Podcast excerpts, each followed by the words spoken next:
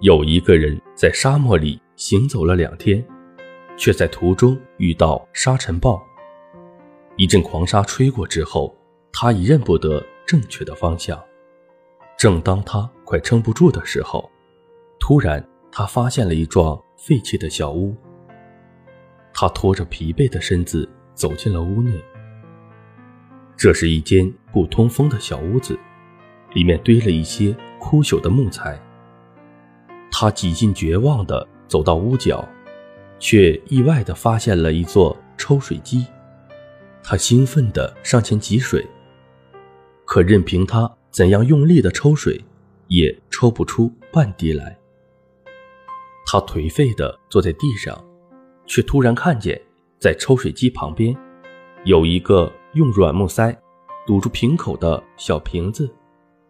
瓶子上贴了一张泛黄的纸条，纸条上写着：“你必须用水灌入抽水机，才能引出水来。”但不要忘了，在你离开之前，请再将水瓶装满。他急忙拔开瓶塞，发现瓶子里果然装满了水。这时，他的内心也在开始交战着。如果我要自私一点的话，只要将瓶子里的水喝掉，我就不会渴死，就能活着走出这个沙漠。但如果照纸条做，把瓶子里唯一的水倒入抽水机里，那万一这水一去不复返，我就会渴死在这个地方了。我到底要不要冒险呢？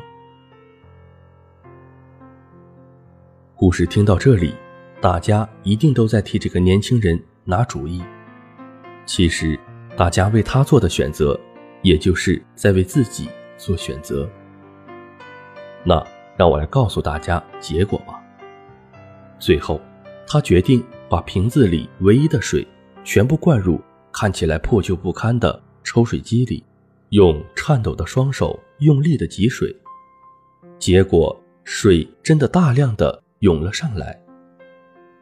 他将水喝足之后，把瓶子装满了水，再用软木塞塞好，然后在原来的那张纸条后面。